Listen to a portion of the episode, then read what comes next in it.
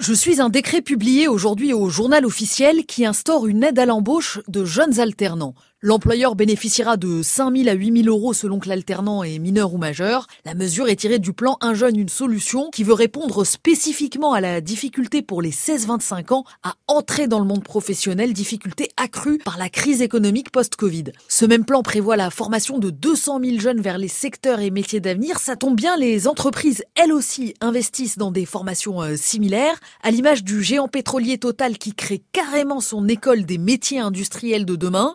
Enseignements de cette industrie feront la part belle aux enjeux d'automatisation et de numérisation de l'industrie. Campus inauguré à la rentrée à Stein, près de Paris, un motif de fierté et d'espoir pour le maire de la ville, Asdin Taibi. Très franchement, je suis très très confiant sur l'avenir. C'est une belle opportunité en matière euh, d'insertion, euh, de formation et d'emploi pour les jeunes du territoire, en particulier pour ça. Ça va forcément donner euh, des idées à d'autres sociétés, à d'autres entreprises. Car à l'image de Total, d'autres entreprises créent leur école ou centre de formation des apprentis, des CFA. L'Oréal, Orange, Schneider Electric, Saint-Gobain, j'en arrête là parce que la liste est longue. 554 projets lancés en deux ans d'après le ministère du Travail et il y a une raison à cela. La loi Avenir professionnel adoptée en 2018 qui libéralise l'apprentissage. En gros, les groupes n'ont plus besoin de l'aval des régions pour créer leur CFA et ça change tout car par le passé, certaines rechignaient à autoriser la création de structures concurrentes au lycée professionnel dont les régions ont la gestion. Les entreprises, elles, se plaignaient de formations inadaptées à leurs besoins en recrutement.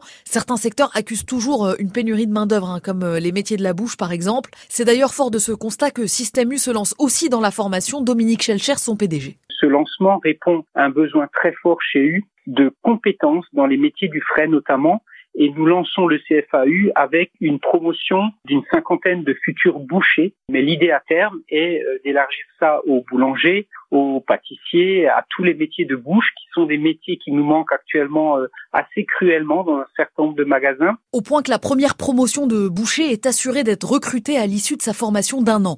Dominique Schelcher insiste sur le fait que les enseignements sont calqués sur les valeurs de l'entreprise, avec des modules sur le bien-être animal et la consommation agroécologique. La mainmise des employeurs sur le diplôme, ça fait grincer des dents du côté des acteurs historiques de la formation qui font valoir que les apprentis seront pieds et poings liés, formatés pour une et une seule entreprise, en somme moins adaptables au marché du travail.